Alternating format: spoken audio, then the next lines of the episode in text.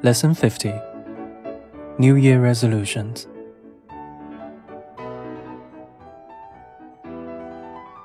The new year is a time for resolutions.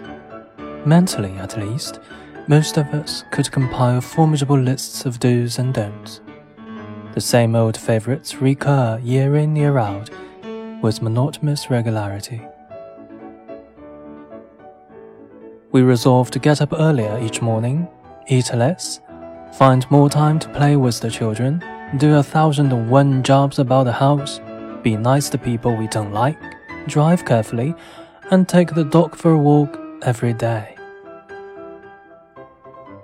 Past experience has taught us that certain accomplishments are beyond attainment. If we remain inveterate smokers, it is only because we have so often experienced the frustration that results from failure. Most of us fail in our efforts at self improvement because our schemes are too ambitious and we never have time to carry them out.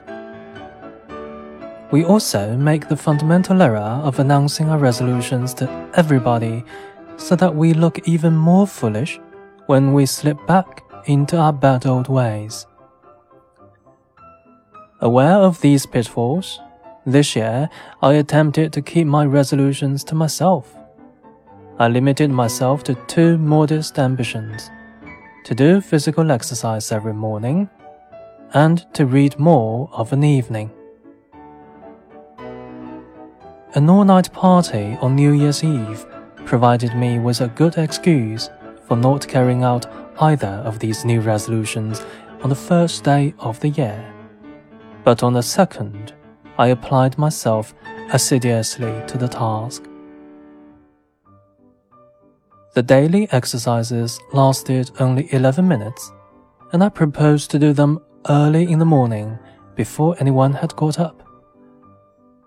The self discipline required to drag myself out of bed 11 minutes earlier than usual was considerable. Nevertheless, I managed to creep down into the living room for two days before anyone found me out. After jumping about on the carpet and twisting the human frame into uncomfortable positions, I sat down at the breakfast table in an exhausted condition. It was this that betrayed me. The next morning, the whole family trooped in to watch the performance. That was really unsettling, but I fended off the taunts and jibes of the family good humoredly and soon everybody got used to the idea. However, my enthusiasm waned. The time I spent at the exercises gradually diminished. Little by little, the 11 minutes fell to zero.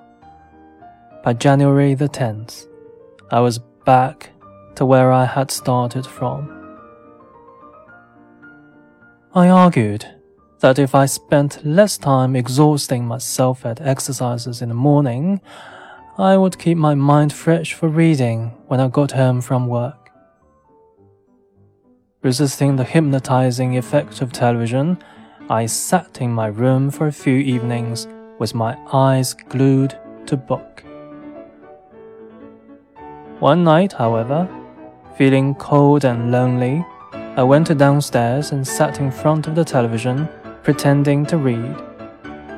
That proved to be my undoing, for I soon got back to my old bad habit of dozing off in front of the screen. I still haven't given up my resolution to do more reading. In fact, I have just bought a book entitled How to Read a Thousand Words a Minute. Perhaps it will solve my problem but I just haven't had time to read it.